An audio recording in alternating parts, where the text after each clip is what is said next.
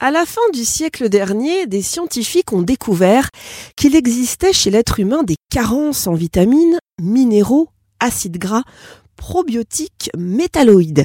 Ils les ont appelés micronutriments. La micronutrition était née. Solène Benimeli, diététicienne nutritionniste spécialiste du rééquilibrage alimentaire. Alors Solène, qu'est-ce que les micronutriments pour qu'on comprenne bien Est-ce que vous pouvez nous donner euh, des exemples? Oui, bien sûr. Alors les micronutriments, ce sont les minéraux comme le calcium, le sodium, le magnésium, le potassium, le fer. Ce sont aussi les vitamines, la vitamine C, la vitamine D, A, E, K, etc.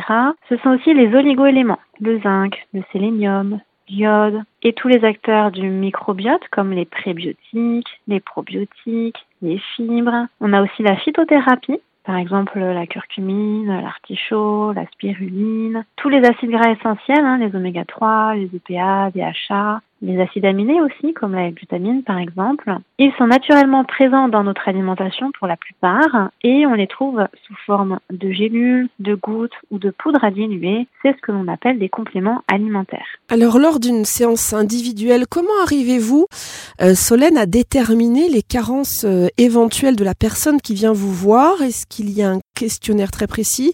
Est-ce qu'il faut faire des analyses de sang? Comment ça se passe? Alors l'idéal en effet est d'avoir un bilan sanguin permettant de doser certains micronutriments selon ce que l'on recherche et la problématique de la personne. Par exemple, euh, une personne qui est fatiguée, qui a un essoufflement à l'effort et qui a une perte de poids bloquée malgré euh, le suivi des recommandations diététiques, nous allons chercher une carence en fer par exemple. Donc c'est au départ une symptomatique qui permet d'émettre un doute sur une éventuelle carence. Au sein de mon bilan, moi un questionnaire spécifique à l'accompagnement micronutritionnel. J'interroge mon patient concernant son état de forme, de stress, de sommeil, son transit, euh, ses addictions, est-ce qu'il a des douleurs, son système circulatoire, ses cycles hormonaux. Et en fonction, voilà, ça permet déjà d'établir euh, certaines pistes que l'on va ensuite euh, chercher par le bilan sanguin. Alors d'après mes recherches, les Français seraient euh, très nombreux à souffrir d'un déficit en vitamine D.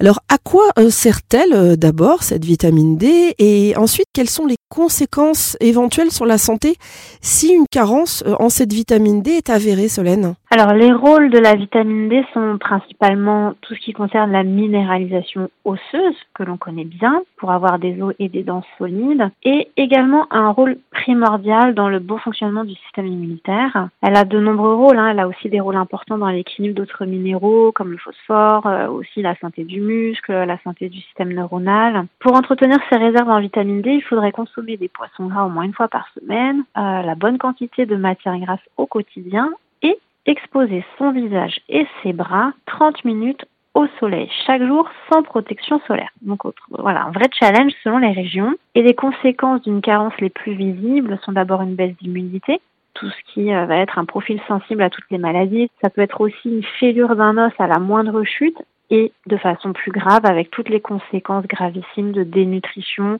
et du déclin chez la personne âgée qui s'ensuit. La prise de micronutriments, oligoéléments, vitamines et minéraux doit se faire de préférence sous le contrôle d'un professionnel, c'est-à-dire médecin, diététicien, homéopathe ou phytothérapeute. Sachez que certains nutriments pris en excès peuvent être néfastes à votre santé et provoquer l'effet inverse à celui souhaité.